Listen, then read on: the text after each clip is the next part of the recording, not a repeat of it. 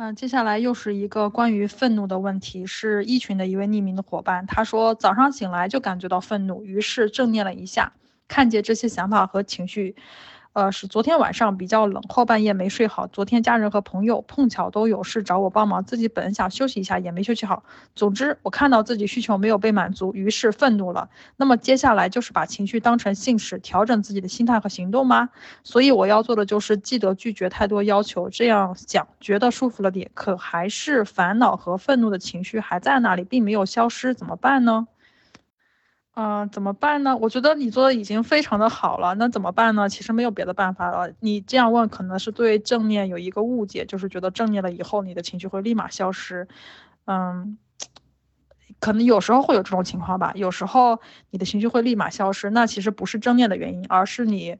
呃，或者说是正念里的一个元素，就是你放下了，你觉得你的需求没有被满足，哎，你发现你的需求没有被满足，于是你生气了，然后呢？如果你还是不甘心，哎，你就觉得哎呀我没有被满足，然后我就不甘心，然后我就后悔，你还是在抓住以前的这些已经发生过的事情嘛？你不愿意让它过去，那你的愤怒的情绪会持续一会儿。那如果你发现就是，嗯，原来我就是因为需求没有被满足，然后是因为我不甘心，然后我放下了，并且我从这一点中我觉察到的就是起因是什么？就起因可能是自己，呃，当时就是承诺了太多，然后没有周到的考虑到自己，所以才出现这个事情嘛。你然后你也想好了对策，就是以后怎么去避免这样的情况发生。你已经把能做的事情全都做了，然后呢，接下来就是让这个已经发生的事情过去。那当你放下它的时候，你的情绪会慢慢慢慢的消失，因为就是。想法它会改变的非常的快，想法可能就是那么一瞬间，可能一秒钟、两秒钟就改变了。可是情绪它有一个过程，情绪升起来和下去都是一个缓慢的过程。所以即使你的想法，呃，调整了，情绪还是会持续一段时间嘛。那这个时候就是用真理的方法和它在一起，然后放下那个你的不甘心啊等等，然后它就会自动消失了。嗯，对，所以就是你现在也做很好了。